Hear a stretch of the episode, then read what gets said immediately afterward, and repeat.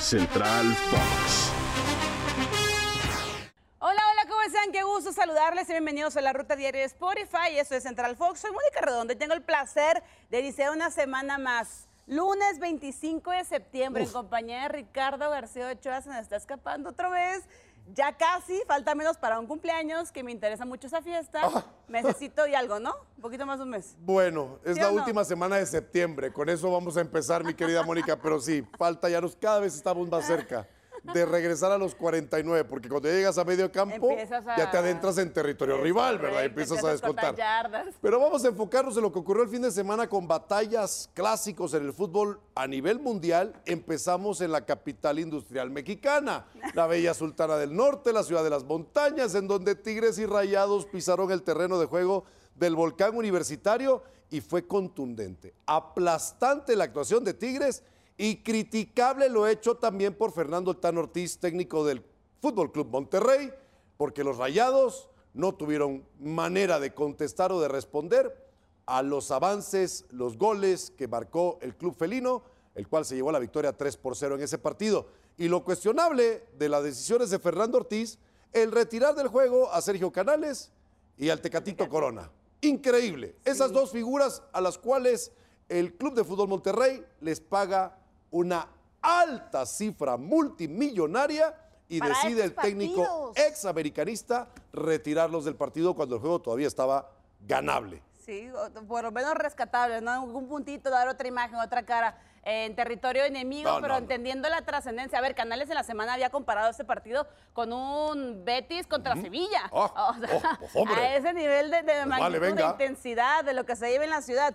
Era un- solamente un punto de diferencia entre esos equipos antes del duelo. Tigres era el cuarto lugar de la tabla con 14 Ajá. unidades. Rayados era quinto Sí, sí, sí. con un, un punto menos, pero ahora Rayados cae hasta la posición número 9. Correcto. Buenas tres unidades y Tigres sube un escalón bueno. y siete puntos. Ya sabemos que la tabla de la Liga MX es bastante volátil y puede alterarse de una semana a la otra.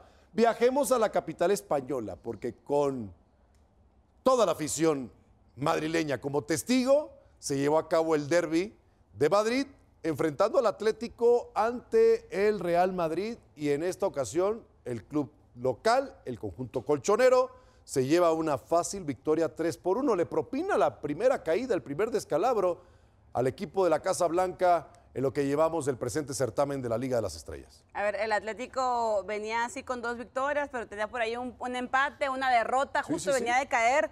Y cuando vi- enfrentas al Real Madrid, que venía, ¿no? En puras eh, victorias, en Ajá. una racha prácticamente perfecta, eh, te sorprende este marcador. O por lo menos a mí me sorprendió mucho el No, marcador. buena- buenas actuaciones. Antoine Grisman marcando gol. Álvaro Morata, Morata con doblete. que se lleva un doblete en el partido. Y logran vencer a Kepa y al Real Madrid con este partido 3 por 1. El Atlético, como dices tú, pues mejora también su paso dentro de la Liga Española. Y el Girona ya finalmente, segundo, ¿eh? Sí, exactamente.